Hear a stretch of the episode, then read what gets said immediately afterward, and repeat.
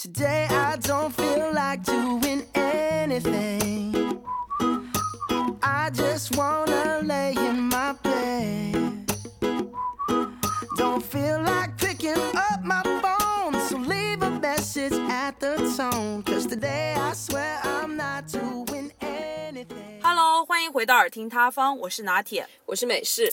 那么今天我跟拿铁呢，想跟大家分享一期关于那些生活中我们不知道的冷知识。诶，为什么我们会想做这么奇怪的一期呢？主要是因为之前我跟拿铁在聊天的时候，拿铁突然跟我分享过一个非常有意思的事情。他跟我说，他说每一个人认识的每六个人当中，就会有一个一定是你能攀得上关系的。对，所以就说明你只要依靠这个六人定律，你一定能找到你认识的一个人，对吗？所以我当时就觉得说，哎，一听感觉非常的有意思。这个时候我们就发现，好像生活里面还有很多其实我们好像没有注意过或者不知道的一些很奇怪，但是莫名可能又有点有用的知识。对，所以呢，今天我们就想说来做一期冷知识合集。嗯我觉得听众朋友们可以听一下，以下有没有你也没有听说过的奇奇怪怪的那些冷知识？嗯，那我就从刚刚我们提到的六人定律开始吧，我可以再详细的给大家介绍一下。呃，刚刚美师有提到嘛，就六人定律呢，就是指世界上的任何两个人都可以通过六个人建立联系。那这个定律的起源呢，是因为曾经有一位股票专家，他曾经做过一个实验，他将一封有关股票信息的电子邮件发送给了一个陌生人，并要求这个陌生人把这封电子邮件转发给一个热爱炒股的人。诶，他就发现了，当这封邮件第六次被转发的时候，竟然又回到了他自己，就是这位股票专家的手中。然后经过了他无数次的实验之后呢，发现从发出到收回，平均经过了六次转发，所以得出了这个六人定律。嗯，所以呢，就是根据这个理论呢，意思就是美式也有提到嘛，只要通过六个人，你就可以结交到任何你认识的人。是的，就比如说美式，嗯假设你特别喜欢一个明星，可能只要通过六个人，其实你跟这个明星冥冥之中也是认识的，是有交集的。哦，对对，因为我也有在网上看到一些人吧，他们就是有对六人定律给予了大大的肯定。比如说，有一位歌手周深的粉丝，他就说了，他说他大姨的同学的大学同学 认识沈腾对 o k 大姨的同学的，大学同学认识沈腾，这已经三个人喽。对，所以呢，这么说来，他就可以通过他大姨、他大姨的同学、他大姨同学的大学同学沈腾、贾玲，从而认识周深。对，所以就是冥冥之中，可能你就与某个你认为遥不可及的人是有交集的。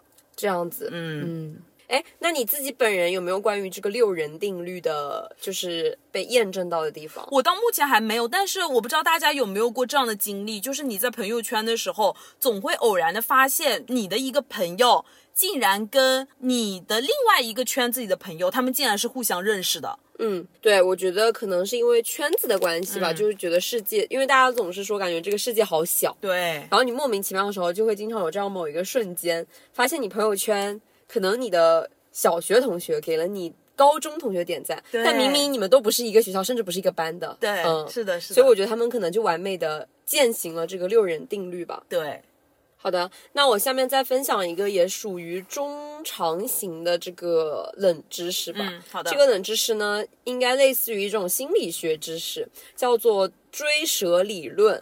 什么叫做追蛇理论呢？它其实说就是，比如说，哎，某一天我们被一条毒蛇咬伤了。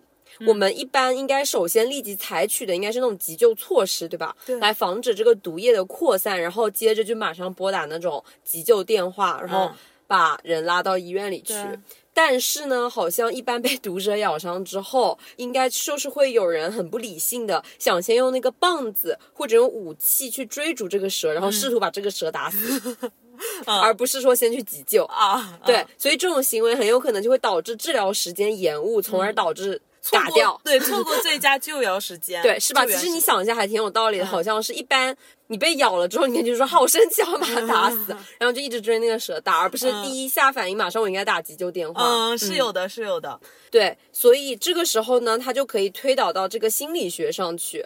嗯，这个毒蛇呢，就有一点像是你在痛苦的时候，呃，感受到的那一种负面的情情绪，绪嗯对，这个时候应该我们在为眼下的这个受挫感感到痛苦不堪，或者会陷入一种自我怀疑的状态的时候，我们应该不断的来提升自己的认知，哦，嗯，就防止自己过度的沉溺在那个情绪当中，当中，所以你嗯要及时的进行自救，嗯嗯，就这种意思，哇，这个还是挺有帮助的，对，挺有意义的。嗯所以这个主要讲就是人应该建立一种自强的心理，嗯这个是可以帮助大家克服困境很重要的一个因素。嗯因为大家可以把这个毒蛇看作是呃，让你不断的下沉，然后拖你进入那个悲深伤渊的感情绪觉嗯深渊的一个因素吧。是的，好的，那下一个我想说的这个奇怪的冷知识、是关于一个效应的，它应该也算是心理学上的某一种效应吧。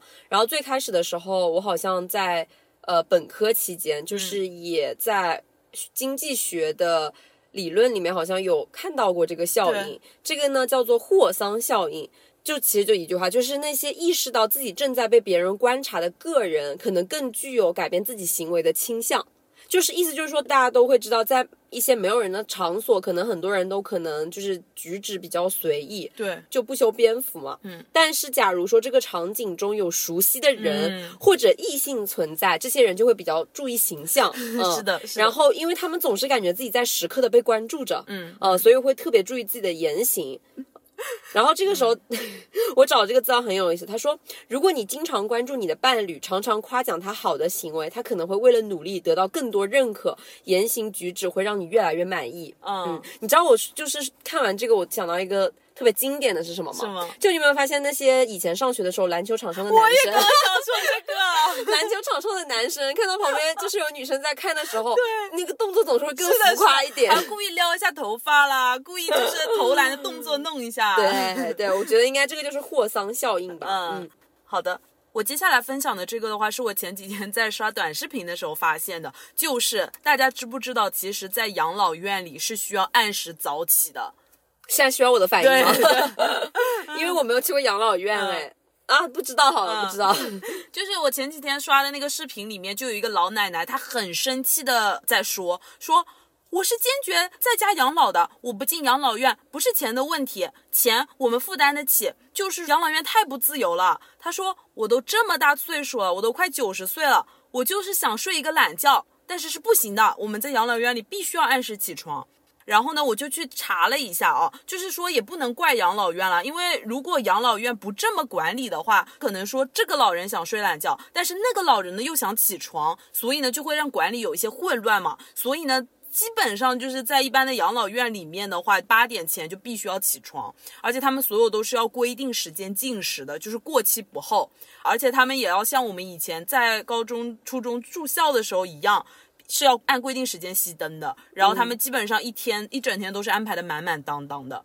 所以他们所有的娱乐以及就是用餐，然后包括他们的活动各种，就是都是要按照统一化的标准去管理。对，是的，是的，而且你知道吗？他们平常如果想出养老院的话，还必须要有儿女的请假条，然后还要申请。那不纯纯就是坐 牢。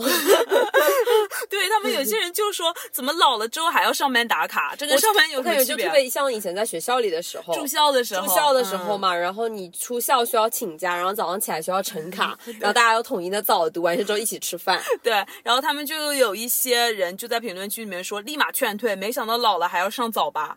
嗯，因为我觉得好像养老院像电视里面拍出来的感觉，就像是 OK 有一个护工，然后一直推着他，就是他去哪个地方晒晒太阳，就去哪里晒太嗯阳。对对对然后总有一些老大爷老大妈，要么在下棋，要么在玩那种。就扯轮一样的那种，锻炼嘛，就算对，就反正那种娱乐活动吧。然后我以为是想干嘛就干嘛的，嗯，不是的，就是还有一些在养老院工作的人，他们甚至把那个计划表发上来了。我可以给大家简单的说一下，就周一上午趣味桌游，周一下午要做体能操，周二早上要做一个降压保健操，周二下午要进行戏剧欣赏。然后呢，周三上午做一个平衡企鹅的游戏，周三下午又要练八段锦，反正就是排的满满当当的这样子。 所以他们也要考大学，老年大学 嘛，老了还要卷。对，是的，是的， OK，那我下面来一个非常简短的一条，嗯大家可以去试验一下是不是真的。因为我自己在做这个资料的时候，我真的一直在那里比划，嗯是什么呢？就是其实每个人的大拇指的高度和这个人鼻子的高度是完全一样的。啊，OK，给大家三秒钟的时间尝试一下，好像 现真 在拿的是拿铁真哎的在尝试哦，好像是的，你应该往上去一点，嗯这样子是不是完全一样？嗯高度一样吧？好像是的哎，哎、嗯那那种鼻子很高的人，他们大拇指就真的是很很宽吗？因为我觉得可能是因为跟我不知道我猜的，我觉得嗯可能是不是跟每个人的那个骨头哦就骨骼不太一样嗯，就有一些人天生他可能就是骨密度比较大，然后他骨骼比较大，因为有些人骨头比较纤细嘛，嗯，所以我觉得一样其实比较好理解，因为你知道鼻子可能很高挺的人，他可能本身就是各种就比较发达一点，是的，是的所。以更有可能他这个人就很纤长，会不对会？好，那我来一个啊，就是大家。有没有在商场里注意过商场的指示牌？有的时候吧，就商场指示牌不是向下的吗？嗯，对，那个向下的商场指示牌，我记得我自己在商场里看到它，比如说去找厕所，它告诉我是一个向下的。厕所在向下的一个箭头其的实话往，前走，对我一般都会觉得往前走，就意思就是说，哦，厕所就在前面嘛。对但是其实其呢实商场里向下的箭头是让你往回走。评论区里面有一些人吧，就分享了一个小建议，就是说你可以把这个指示牌，假设你把它平放在地上看，向上的箭头就意思是让你向前走，但是呢，向下的箭头意思是让你往回走。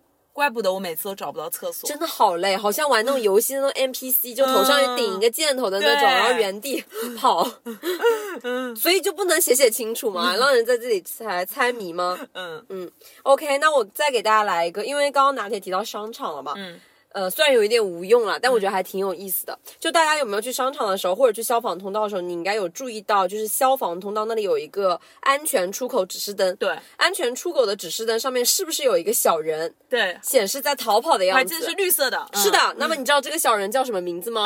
还有他是有名字的， 嗯火柴人， 不是？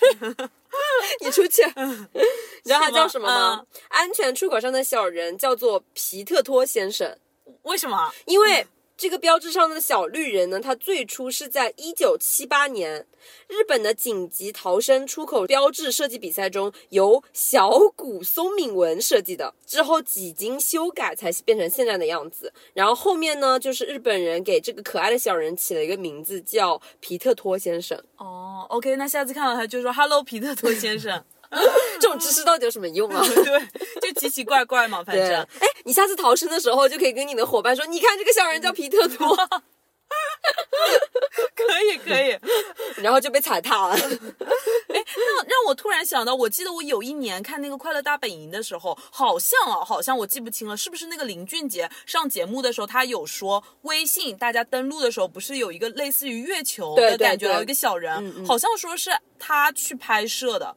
就可能那个林小俊人是杰他吗哦，我不知道是不是有一点曼德拉效应机遇出现了不混好意乱思，这个冷知识过于离谱了。 如果有人看过我觉那得一这个应期的该是属于离谱 知识。看过那一期的《快乐大本营》的话，一定要帮我说一下。我记得是有一个嘉宾说，就里面那个人是他，我不知道是不是林俊杰，忘记了。真的吗？真的吗？那真的算冷知识哎。嗯好，那既然讲到林俊杰，那我就再来一个关于唱歌的，好不好？好，嗯，不知道大家身边有没有这样子的人，他们唱歌跑调，但是呢，他们还自以为自己唱的很不错的。哦，我听过这个理论，啊说是叫这是一种病，对，叫失声病还不是是诗歌病？叫诗歌症。哦，诗歌症。对，就失去歌声、失歌症，对，这是一种病啊。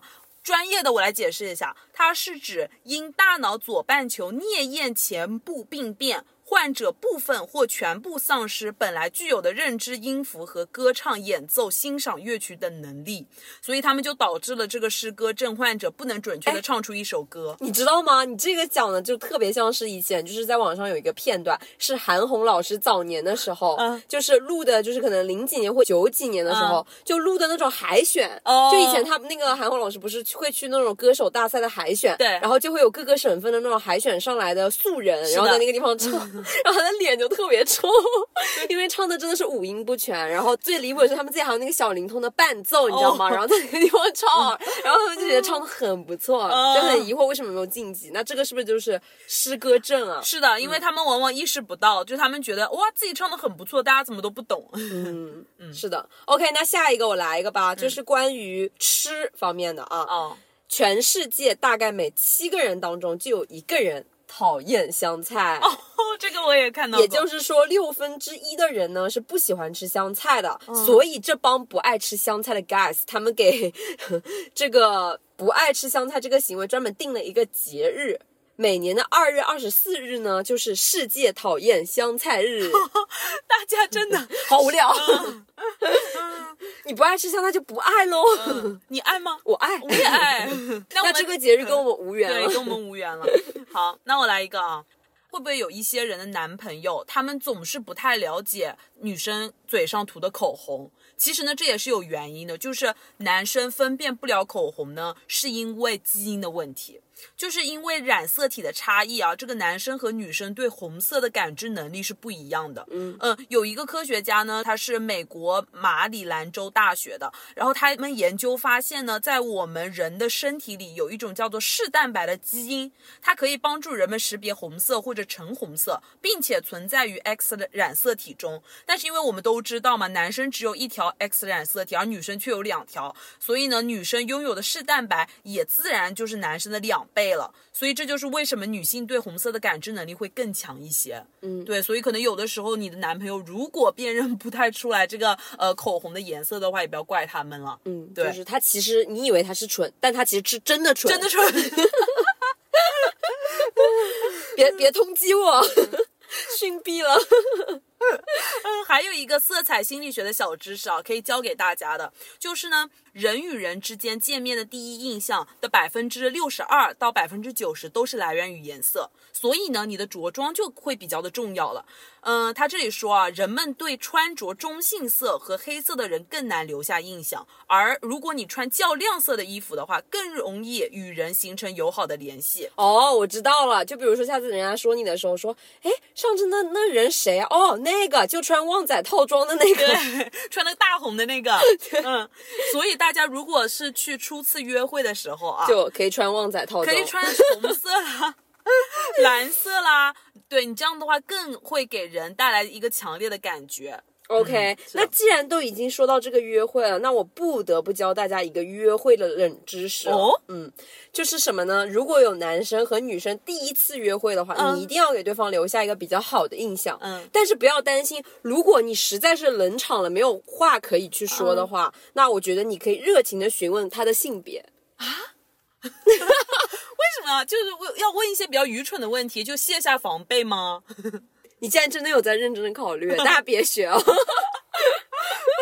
学完，可能这就是你一生仅有一次的约会了。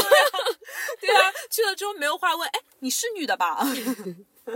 嗯，好，那既然讲到这个第一印象啊，我这边有一个关于第一印象，我们今天的冷知识怎么全部都串起来了？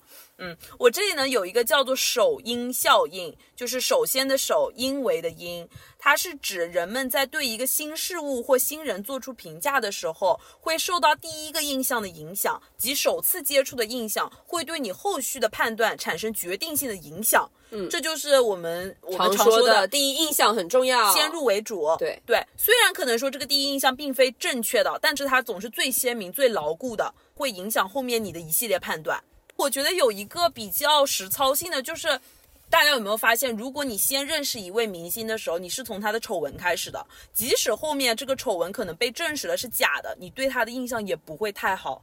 反之，如果一开始这个明星就给你留下了很好的印象，你觉得他这个人特别好，即使后面出现了一些不好的事情，你还是会选择愿意相信他。是的，嗯，是这样子，我感觉还挺我我那个深的受其的影响，嗯对，嗯尤其是对明星这个，我我也是我也是，怎么说怎么说，嗯， 我其 实你就让我开始得罪明星是吧？ 我之前啊是有听很多人吧讲过一位三字的男歌手，就说他这个人就是私下对人不是很好，哎大家我们来猜猜是谁？ 然后说这个人吧就素质不是很高，然后有一点对那种地位很低的人就恶语相向。三字男歌手，对对对，三个字的，汪峰是两个字 啊，不是汪峰，对，所以就从此之后，我不管是在朋友圈看到有人去是看年纪这个人的年，纪比较大的吗？不是李荣浩吗？不是去看这个人的演唱会的时候，我就觉得，嗯，干嘛要去看他的演唱会？就感觉会不会有点先入为主，张信哲啊，不是。OK，、哦谁啊下一个，谁下啊一个，私下等一下跟你讲，好的，下一个，好的，OK。那既然刚刚我们一直在说约会，那现在我们嗯来讲一个关于喜欢的人。嗯我得到的一个冷知识是什么呢？就是当你看到你喜欢的人出现的时候，嗯一个人的瞳孔大概会放大约百分之四十五，这么大，这么大。 对，是的哦就是你看到喜欢的人出现的时候，你的瞳孔可能会放大百分之四十五。哦，明白了。嗯，就真的是有一句话叫什么“情人眼里出西施”，然后以及说见到那个人满眼都是他，感觉这句话还是相对来说是比较对的。对啊，情人眼里出瞳孔。嗯好冷。 嗯，OK，下一个，嗯，下一个还是关于生理上的吧。嗯，就是当你的眼睛一直盯着你的手掌心的时候，嗯你的手掌心会发热哦。好，大家给我五秒钟，我盯着看一 下。哎，真的哎，对啊，为什么呢？就我觉得，我确信它一定是真的嗯对的，我才会写上来， 因为我已经私下试了很多遍了。 大家可以试一下。对，是的。嗯 OK，还有一条嗯是什么呢？是人都舔不到自己的手肘。 ，OK，大家给我三秒。好，这个时候应该有百分之九十的人听完都会试着 舔一下，我已经开始，真的点不到。对吧？嗯，是的，那我也还有一个哎，就是人无法连续咽三次口水，大家可以开始了。真的，是不是？就到后面已经没有口水，我们好无。聊，嗯这个实验性的，再来几个，快点！你 你知 道吗？真的，现在肯定会有傻傻的听众，现在跟我们一起在这里试。什么啥啥，这是真的可以被证实的 OK，那我再说一个冷知识，大家好绝对不知道，啊？好，人绝对不能持续玩手机，为什么？因为手机会没电。好冷啊！ 那我再来一个关于生理的吧。嗯，在人打喷嚏的那一瞬间，你身体里的所有器官都会暂时停止，就连你的心脏都停止了跳动。啊切，真的吗？好像真的是会，因为有的时候，比如说我开车的时候，如果感觉到自己要打喷嚏了，我会有一点慌张，就觉得打喷嚏的那一秒，好像我就没有办空法白注视前方。对，哦，是的，是的。。而且人打喷嚏的时候是无法睁着眼睛的。啊但是我正好有一条跟你这个是很像的。啊你说我这里说打喷嚏的时候，如果你眼睛睁着，你的眼球真的很有可能会爆出来。啊，好吓人啊！ 嗯如果真哎，那所以你刚刚说是打喷嚏的时候，人的眼睛真的没有办法没有办法睁睁着，着嗯那是不是有可能，如果你强行睁，它真的会爆出来眼球？哇，好吓人啊！不要这样去尝 试啊！那还有一条巨冷巨冷，但是巨有用的知识，什么？这个世界上就没有幺七九的 男人。是不是？是的，是的，也没有幺六九的。你好过分啊！好，那我这里还有一个关于生理的。你在看到早安或者晚安等文字信息的时嗯候，能够激活你大脑的幸福感知器官。所以说，情侣之间发早安晚安真的很有 必要。呵，这些无聊的情侣。你最好以后不要变成这些人哦。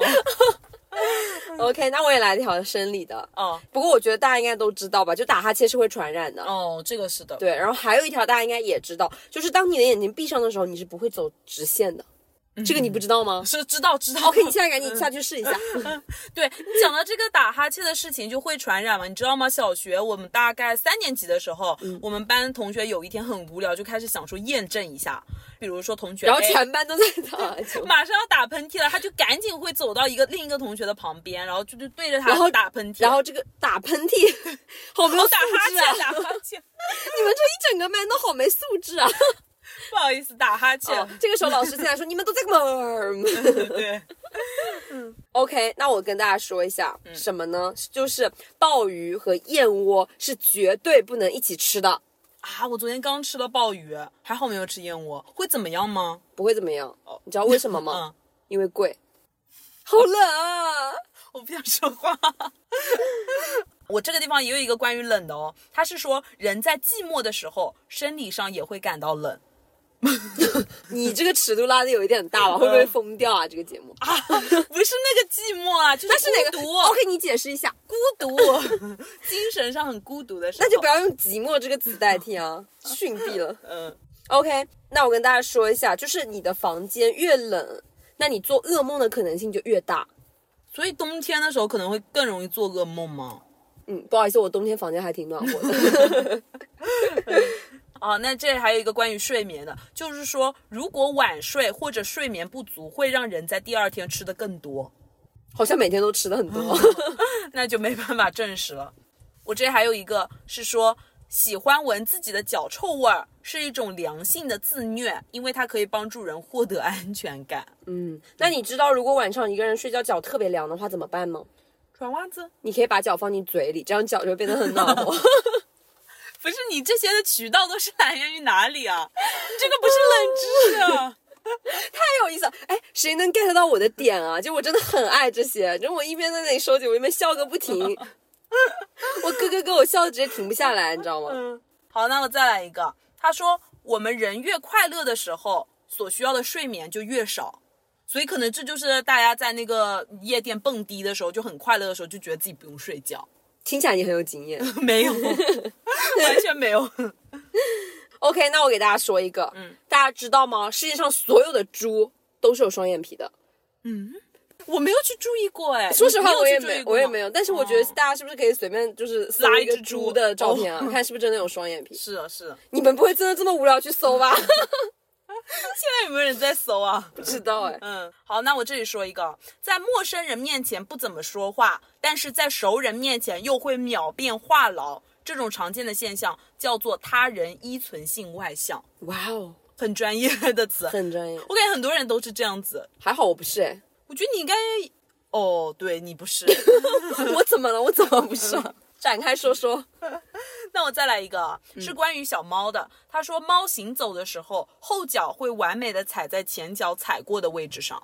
哇哦，因为确实，我感觉它们走起来的时候就特别的优雅，可能不知道是不是跟这个有关系。对，OK，那我下面来一个。大家知道人民币的主要组成成分是什么吗？哦，就怎么制钱的是吗？就是它的原料，不知道哎，你觉得是什么？是纸吗？你觉得？嗯，感觉可能是制吧。，对，但你知道吗？人民币的主要成分竟然是棉花，就是人民币百分之九十五由棉纤维组成，然后剩下百分之三是木材。那剩下的百分之二是什么呢？我太粗心了，没有写进去， 大家去查一下。可以自己去查一哎下。，怎么会是对棉花？还挺有意思的、哦。对，所以好像有人说，你这个人民币湿了之后，其实就把它晒一下，因为那个棉花湿了之后嗯再晒一下嘛，它就又还是就是可以用。哦，我之前有看到，好像说你那个 A 4纸如果湿了的话，你就把它放到冰箱里面去，然后就会加快它变干的呃时间，这样子。哇哦，对对，我这里有一个，你键盘里的细菌其实比厕所的细菌还要多。我看到过这个。嗯，好，那下一个就是你大家知道吗？其实近视的人摘下眼镜之后，听力也会跟着下降。我不知道是真的还假的，但我自己本人高度近视，好像是的。嗯，好就像是我的每次摘下眼镜之后，就是眼睛迷糊着躺在那个床上。如果我家里人叫我的话，我每次就会说啊，你说什么？ 对对，是的， 是的，对，OK，下面还有一个比较恶心的两个，啊、就是你知道吗？其实蟑螂即使没有头，它也可以存活十天左右。哇，天呐，所以你有没有在家看到无头蟑 螂？没。有， 还好没有，哎，下次抓一只试一下。把它头先切掉是吧？对，然后呢，人一天当中大约会产生三十万到六十万左右的死皮颗粒，也就是说，其实每个人家里的灰尘实际上都是你身上掉下来的。啊，对我说呢，怎么家里那个地板上感觉一天不拖就很多灰 尘？嗯，好，那我再来一个。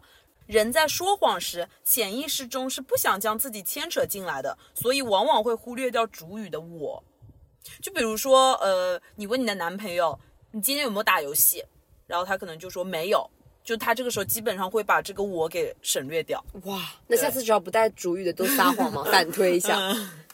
OK，下一个是什么呢？就是其实我之前也不知道，啊但是好像我外婆也有跟我讲过，嗯是这样子的，就是我妈之前买过很多蜂蜜，然后放在那个冰箱里，然后我总感觉好像这个蜂蜜我怎么天天见天天见见它很久了。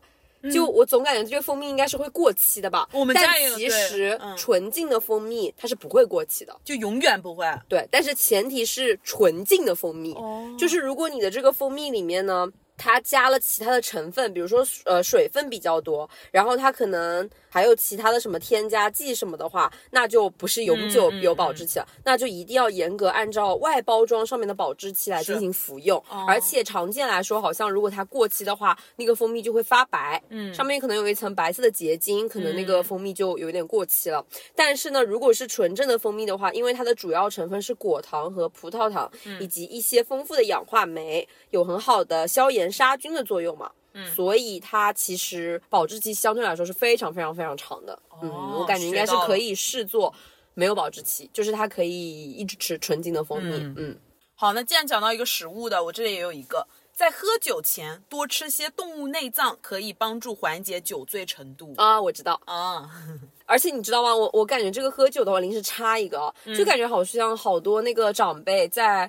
过节什么时候喝酒，他们总喜欢就一边吃菜就下酒菜嘛，对就垫吧垫吧是。的但其实好像好像是真的，就是感觉你空腹喝酒的话更容易醉，但是你如果往肚子里先垫一垫些一东点嗯西，你再喝的话，好像那个醉的程度就会慢一点。对，是的。嗯好，那我来一个。大家知不知道为什么坐高铁的时候建议大家千万不要在小桌板上直接放食物，或者把脸埋在小桌板上睡觉？因为有人会拿来垫脚。是 的，因为有一篇帖子下面就有一个呃网友说，见过一位大叔直接把两只臭脚放在小桌板上面，宛如一只青蛙。有吧，就不文明。嗯那其实这样说起来，你靠头的那个地方也不能完全靠下去，因为好像有一些高铁不文明乘客，他会直接把那个脚脱了之后翘在那个靠头的那个地方。哦，对，好吧， OK，那我下面来一个，嗯，也是关于生理的，就是大家知道吗？其实生小孩的时候，女性的子宫是可以扩大到比原来更大的，大概是一千倍左右这。么就是大嗯子宫可能原先它只有，是不是比火龙果还小一点啊？但嗯是它扩就是有小孩的时候，生小孩的时候，它可以扩大到比这个火龙果大小的一千倍左右。嗯，对明白，就很神奇。是，那我这里也有一个，就是说女性在身体上的疼痛敏感性是男性的两倍，但同时她们的疼痛耐受性也更高。嗯，是的。那我跟大家说，我们的人的胃还是挺牛的，就是如果你不小心吞了刀片，呃建议还是不要吞啊。够，当然当然，就是如果你不小心吞了钢制的刀片，其实你的胃酸是可以把这个钢制的刀片 溶解掉 的，哇，厉不厉害？厉害是不是很厉 害？对，是的而且人的大腿肌肉呢是最发达的，所以人的大腿骨可以承受大约一吨左右的重量。哇，对，你可以试试看一。步啊，不必了。嗯，好，下一个。当有人说必须要问你一些重要的事情时，你脑海里会立刻浮现起最近做过的坏事。哎，美食，我要问你一个重要的事情。OK，你现在脑海里在想什么？我没有浮 哎现， 我是好人。那这还有一个，他说人在想上厕所时说出的谎言更有说服力，被发现的可能性也更小。人在想上厕所时说出的谎言，对，所以呢，大家下次如果说想要说谎的时候，一定要确保你尿很急。，对， 这知识到底有什么用啊？很奇怪，就是嗯，那我下面跟大家说一个是什么呢？就是大家可以去数数看，我真的数过好几遍， 真的就是嗯十二生肖的偶数位，你会发现都是可以吃的，但是奇数位呢都不是。属牛，对，牛可以，虎兔兔也可以，蛇可以，羊可以，鸡可以，猪也可以。哇！ 我就知道一定会有人这个时候说哇，还真 是，穷的样儿。我发现吧，就是今天的这些冷知识很适合什么时候用？约会的时候用。大家千万别学，你这辈子再也不会有对象了。这有一个经常给人各种最佳建议的人，通常自身问题更多。这不你吗？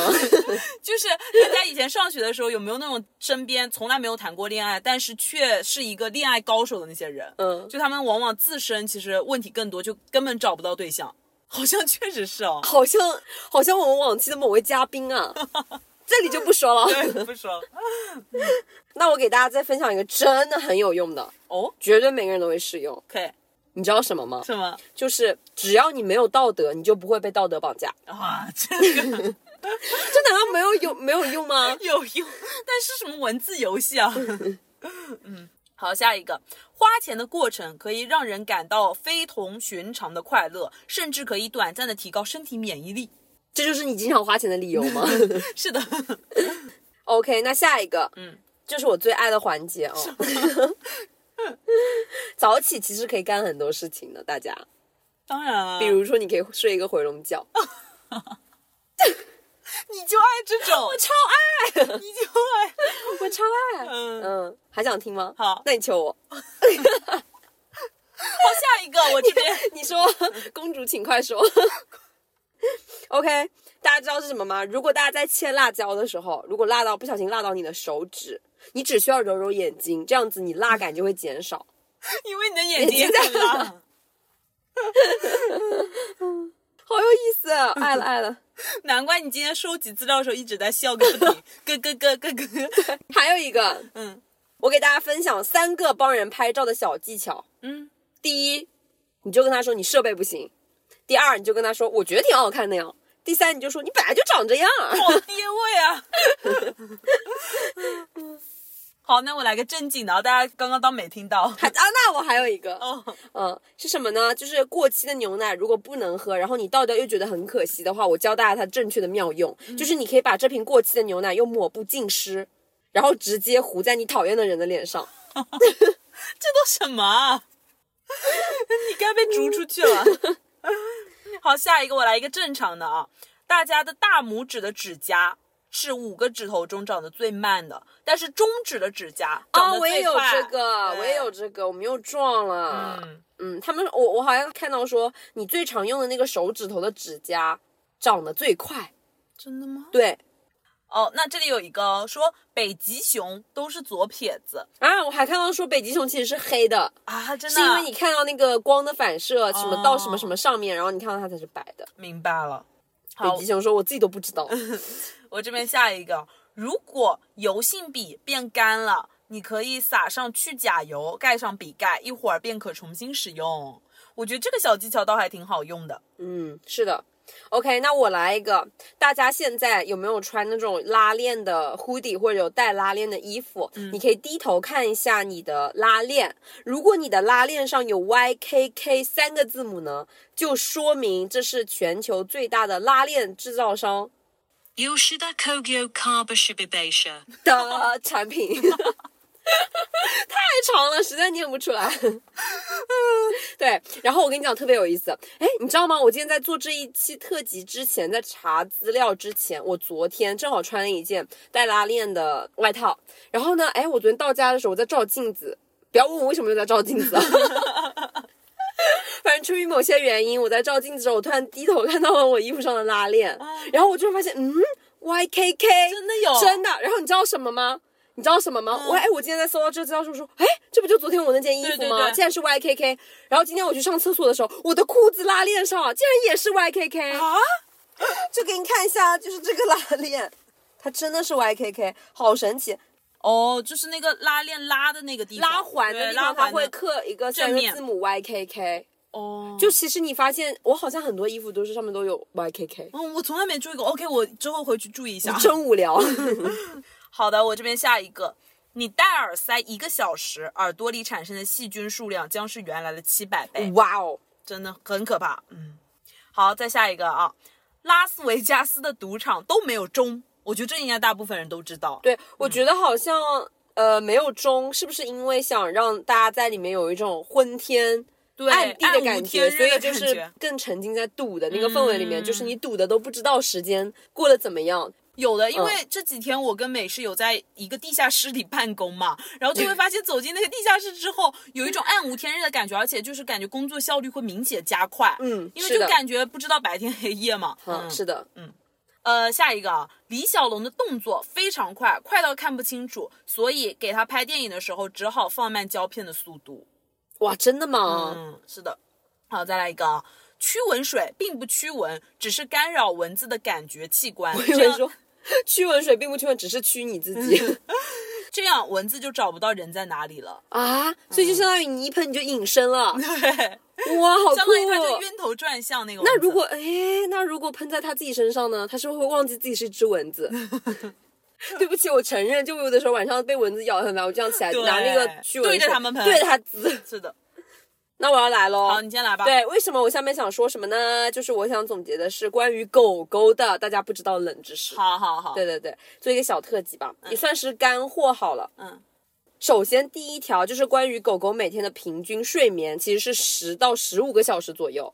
然后幼犬一般是一天要睡二十个小时左右，好长啊对，很长。所以有的时候可能新养狗狗的朋友就会发现，哎，我家这只懒狗怎么一天到晚都在睡觉？ 对对嗯，就是一直在睡，就感觉好像睡不嗯停，是因为它们。就是狗狗，你你有没有发现它的睡眠是很浅的？嗯，就是你每一次一有什么动作，它们马上就会从那个睡梦中醒来，睡梦中惊醒，因为嗯它们其实在睡觉的时候也会保持一种警戒的状态。明白，对，所以他们一直处于这个浅度睡眠呢，所以他们所需要的睡眠时长是比人要多很多倍的。哦，懂嗯了，嗯，难怪好像你总是跟我说，哦，你们家的狗又睡了， 又睡着了，对，因为它什就么是的，懒， 嗯。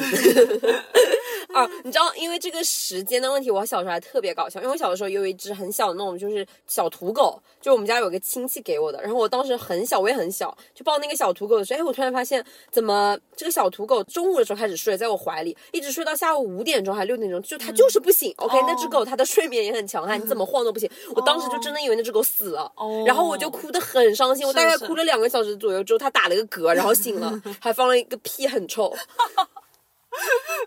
臭狗认证， 对，所以我想跟大家说，如果你的小奶狗就是它一直在睡，不要担心它不是死了，它只是在睡觉。嗯，但是如果真的硬了的话，建议还是检查一下。是是 是，对，下一个是什么呢？这个是我临时想的，就是我发现好多人都不知道，其实狗它是会放屁的，大家对知道吗？对，这个也其实你狗跟是我会讲放的，屁的，嗯就是感觉好像好多朋友如果不养狗，他就觉得这个狗就是一个家畜。但嗯是我之前也是，就是我以前都不知道狗会打嗝，对，就是狗会。呃呃这样子对对打嗝，对你知道吗？嗯因为我有的时候，就小的时候，我们家那个狗狗刚来的时候，它感冒了，然后受凉了，就一直在打嗝。然后我说完了完了，我的狗变异了，然后我就一直很着急，你知道吗？我甚至还半夜大概两点多的时候，就是把我家狗的那个打嗝的那个视频，就拍给各个医院的宠物医生看。我说医生救救我家狗，我说它一直叽咯咯不停，我说它怎么办啊？嗯然后那个医生说别担心，它只是打嗝。不是你对这个宠物的认知真是走了一条很长漫弯长的啊！对，所以我突然对哎想到说可以给大家分享一下，狗狗还是非常有意思的，而且嗯确实啊，就是狗狗会来大姨妈这件事情也是你告诉我的，对，而且嗯甚至什么呢？其实狗狗它还会做梦，它做嗯梦的时候甚至还会说梦话，就汪汪吗？就是。我不知道我们家的狗狗它具体做到了什么梦，但是经过我妹妹推测，应该是去抓小鸟了。嗯，对，就是它晚上睡觉的时候，呃，心就是稍微睡熟一点的时候，它就会开始 mumble，你知道 mumble 吗？就这样子啊，是的，它会做梦，然后它的那个脚会抽搐，然后就像是它白天在抓小鸟的时候一样，应该可能有可能我推测是它梦到什么，呃，比如说今天白天大家去公园啊，或者是跟哪个伙伴在玩，它做梦梦到了。好有意思啊！，对，嗯，而且呢，这个狗狗的平均寿命是十二年左右，嗯，而且小型犬的平均寿命呢，普遍是会高于大型犬的。嗯而且我之前对狗狗的这个寿命呢，也是专门去看过那个人类和狗狗的寿命对照表的。就像比如说，如果狗狗四岁左右，好像就相当于人的二十几岁了，已经嗯好。像是晨七，嗯对，因为它们的那个幼年时期特别短，所以狗狗的叛逆期它有，但它也非常的短。嗯明对白了，所以还是要珍惜幼犬的时候。嗯嗯，而且还有一条特别有意思是什么呢？就是如果是新养狗狗的家长，可以去在给狗狗挑选玩具啊，或者是挑选它们一起一些日常生活当中的狗狗用品的时候，最建议的颜色呢是黄色和蓝色。更容易对平静下来吗？不是，是什么呢？因为狗狗其实是色盲，嗯哦嗯在狗狗的眼睛里，它只能分辨出两种颜色，就是蓝色和黄色。明白其他颜色在狗狗的眼里全部都是不同程度的灰色。哦，对，所以狗狗眼睛里的世界其实就是蓝色和黄色的。嗯嗯，因为我之前好像没有特别的注意过，哎，有一天我在得知这个知识的时候，我突然想回去，发现好像是的。为什么呢？因为我最早的时候就是给我们家狗狗买过粉红色的小猪，就买过各种玩具，但是我发现它最喜欢玩的还是一个就是被它咬烂了的胡萝卜，因为那个胡萝卜不是深黄色的嘛，就黄色、嗯亮黄色的嘛。就我发现它那些球，就是有足球啊、篮球那种小小的会发生的球，就是白色的、黑色的，嗯就发现它那些都不感兴趣。然后你跟它玩那个拉绳，那个绳索是棕色的嘛，它也不感兴趣，嗯但它就是对那个胡萝卜特别爱。然后我发现，哎，好像是因为那个胡萝卜它是黄色的，哦，有意思。对，所以它是其实特别有意思。对，那你既然提到这个颜色的话，我还记得我之前看到过。其实红绿色盲并不是说分不清红色和绿色，而是说他们在看任何红色和绿色的颜色的时候，其实对他们来说都是灰色的。嗯，那就跟狗狗很像。嗯，对，嗯，那我再说两个跟狗狗非常有意思的事情吧。好呀，对，因为我经常晚上会去遛狗嘛，然后狗狗在 poop 的时候，它们就会一直就是在转转圈，就是一直转圈，一直转圈，一直转圈，然后直到它突然头朝向一边，然后屁股一撅，开始 poop。然后这个时候，我妈就总是在问我，她说：“你 poop 就 poop，你干嘛一直转圈？”对哎，然后这个时候我就自豪的跟她科普了一下知识是什么呢？因为狗狗大便前在旋转，其实是在寻找合适的磁场。我忘了它们的头总是朝向磁场的哪一边，嗯，就是有一个固定的方向的。对，就是有一哦个人做过科学研究，发现狗 poop 的时候，它们就是会朝向某一个特定的方向，那个就是呃，从整个地球来看，那个磁场好像就是怎么怎么样的，天是有一个呐规律的。对，但我觉得他们好辛苦啊，就是上个厕所还要关注磁场。但是那样它们才能拉的比较放心。嗯嗯，，是的明白。而且除此以外，大家知道吗？狗狗的耳道不跟人一样，是就是呃，因为人的耳道是直通进去的嘛，所以老是怕掏耳朵的时候会捅到那嗯个对鼓膜。对对对对，但其实狗狗的耳道是 L 型的，哦，就是它进去之后，哎，还会拐个弯。拐个弯，嗯，，对，所以其实大家用棉球垂直擦拭耳道的时候，其实是不会对狗狗的耳膜造成伤害的。嗯但是因为这样呢，它们的耳道更加容易藏污纳垢，嗯因为那个会积在那个懂了 L 型那个管道那里嘛，是所以就是一定要定期的去清洁它们的耳朵，不然会有耳螨。嗯，而且狗狗每个狗狗鼻子上的纹路也是不一样，就跟人的指纹一样，因为每个人的指纹不一样嘛，所以就经常会用于拿去验那种什么指纹对识别啦，嗯就各种身份是的的认证。所以这个狗狗的鼻子上的纹路也是独一无二的。嗯，对说不定未来会有狗狗身份证，然后就用那个鼻子 上的纹路进行检测。是的，嗯，而且狗狗呢，它是精神非常敏感的动物，所以其实我觉得它很多时候跟人其实很像的，嗯因为大家就觉得狗就只是狗嘛，好像它们没有什么想法，也不会有什么感情一对没样有。但意是识，嗯其实狗狗它会患上精神焦虑和忧郁症。就是当主人没有回来的时候吗？对，有嗯些时候，而且有有一些狗狗，它们还会有分离焦虑，嗯就是嗯当主人离家的时候，它就会一直不停不安的叫嘛，就是嗯这样的话，就是狗狗可能会有分离焦虑。然后除此以外，有一些狗狗它们可能长期就很可怜，是的，被一直圈养在某一个特定的地方，然后活动场所又有限，嗯然后一直没有办法出去得到自由的活动，就常年往有可能几十年、二十几年就一直一根铁链，然后就锁在那一个地方对，然后环境就很差。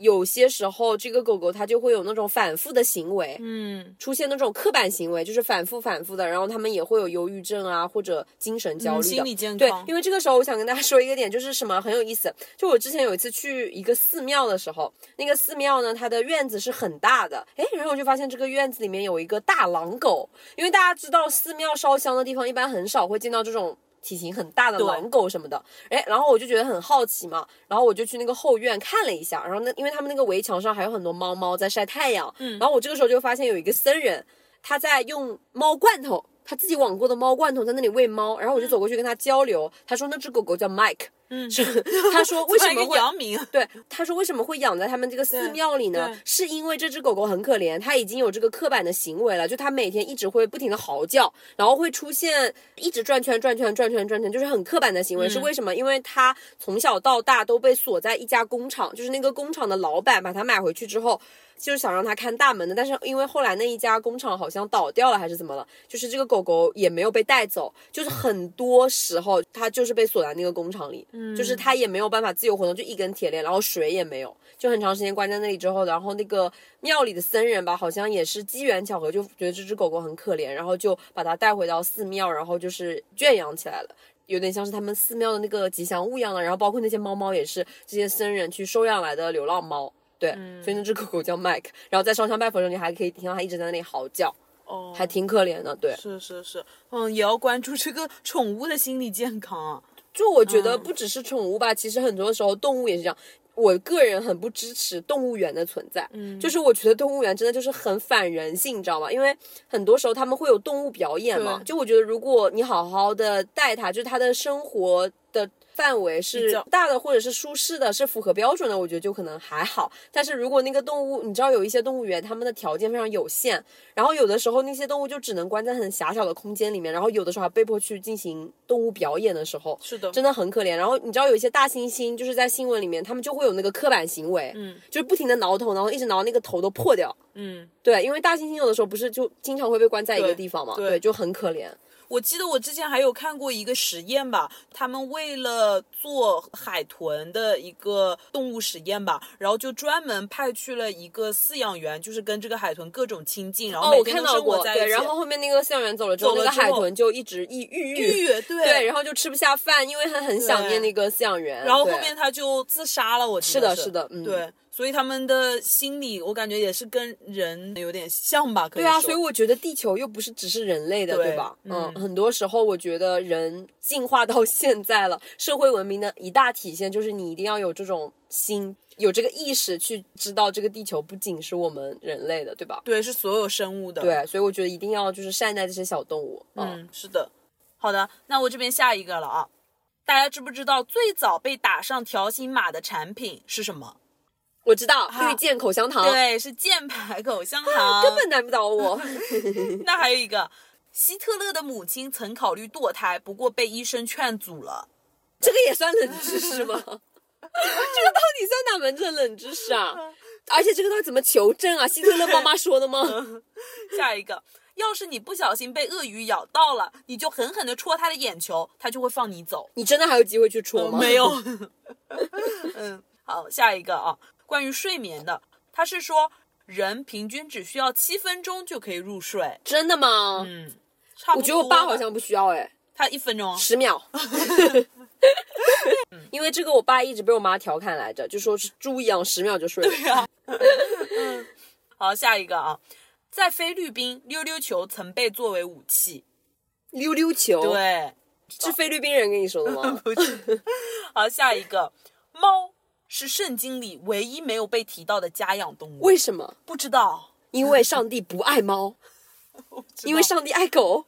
maybe maybe，嗯，好，下一个，冷藏的时候，橡皮筋可以保存的更好，哦，我看到过这条，大家可以尝试一下。没有人会这么无嗯聊，不会吧？你们不会真的这么无聊吧？ 好，我这边还有最后三个啊，睡眠的时候，你的脑子比看电视时更加的活跃。是的，我看到过。嗯。嗯，好，下一个，蒙娜丽莎没有眉毛。是的，现在可以去搜一下。我不会。去的，我不会进入你的圈嗯套。好，最后一个啊我这边的人不睡觉，大约几天就会死亡？美式你猜十天，哇，什么都难不倒我。这不是智力问答，为什么你全部都知道答案、啊？哦哎，有没有奖品啊？ 没有啊？哦，对了，我突然想到一条我以前看到过的，嗯就是说人在上厕所的时候，其实他的记忆力会比平常更好。对对对，我 对，也所以大家我下次蹲坑的时候一定不要刷手机了，一定要去背单词，也或者拿本 书，真的。对，嗯 OK，我给大家分享一个，就是大家知道狗狗的爪子是什么味道的吗？臭臭的，是的，很臭，啊但是呢，是一股大米饭的味道。真的真的很神奇，就是你知道吗？就是我当时说的时候，我我妹妹她们都不信，然后由全家都闻了一遍之后，大家一致得出就是大米饭的味道。就是香喷喷的那种。对，，就是刚刚煮出来、刚出锅的大米饭的味道。哦赶紧把你真家的狗带来让我闻一下。你好 变态！你真的好变态啊！真的是大米饭的味道。哇！哦其实我自己偷偷私下很爱闻。对，是的，好，那以上就是我们今天的一个冷知识合集了。 Yes 对，希望大家能收获一些奇奇怪怪的知识。对，嗯，好，那感谢大家收听本期的耳听他方，我是拿铁，我是美式，点个关注不会迷路。我们下期见，拜拜拜 I'm gonna kick my feet up, then stare at the fan. Turn the TV